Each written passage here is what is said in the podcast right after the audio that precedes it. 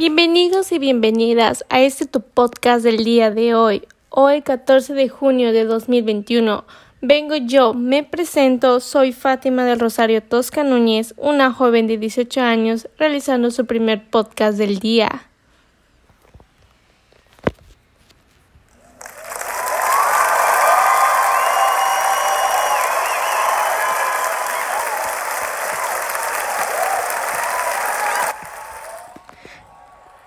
Gracias, gracias.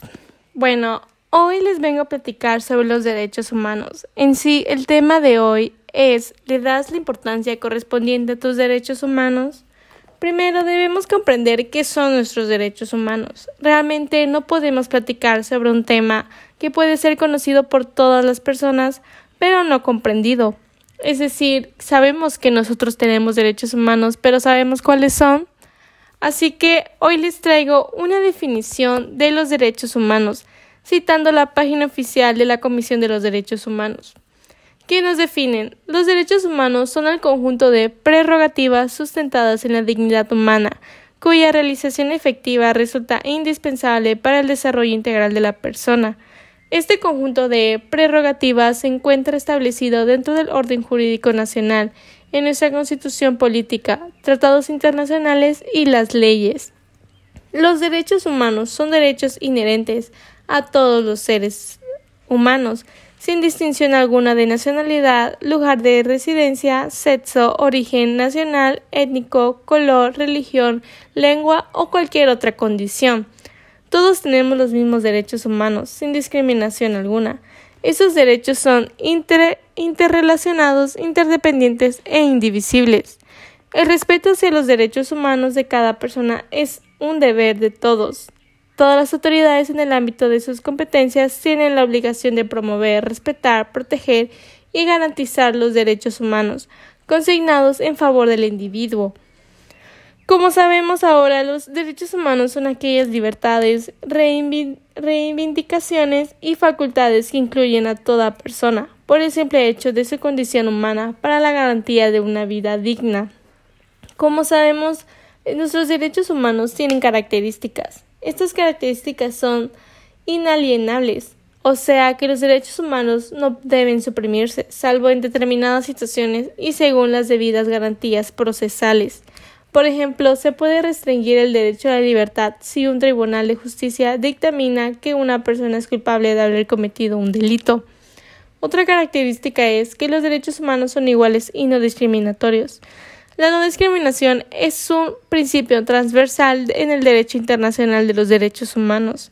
Está presente en todos los principales tratados de derechos humanos y constituye un tema central en algunas convenciones internacionales, como son las convenciones sobre la eliminación de todas las formas de discriminación racial y la Convención sobre la eliminación de todas las formas de discriminación contra la mujer. El principio se aplica a toda persona en relación con todos los derechos humanos y las libertades y prohíbe la discriminación sobre la fase de una lista no exhaustiva de categorías tales como sexo, raza, color y así sucesivamente. El principio de la no discriminación se complementa con el principio de igualdad como lo estipula el artículo 1 de la Declaración Universal de los Derechos Humanos. Todos los seres humanos nacen libres e iguales en dignidad y derechos. Bueno, igual los derechos humanos incluyen tanto derechos como obligaciones. Los estados asumen las obligaciones y los deberes en virtud del derecho internacional de respetar, proteger y realizar los derechos humanos. La obligación de respetarlos significa que los Estados deben abstenerse de interferir en el disfrute de los derechos humanos o de limitarlos. La obligación de protegerlos exige que los Estados impidan los abusos de los derechos humanos contra individuos y grupos.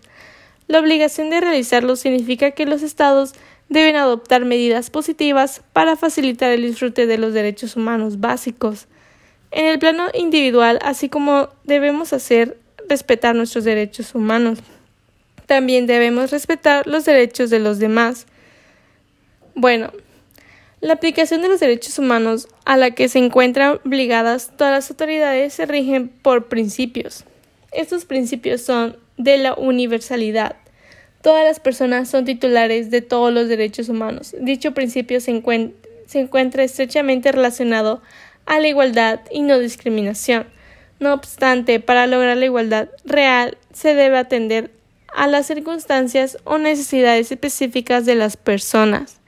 El otro principio es de interdependencia. Consiste en que cada uno de los derechos humanos se encuentran ligados unos a otros, de tal manera que el reconocimiento de uno de ellos, así como su ejercicio, implica necesariamente que se respeten y protejan múltiples derechos que se encuentran vinculados.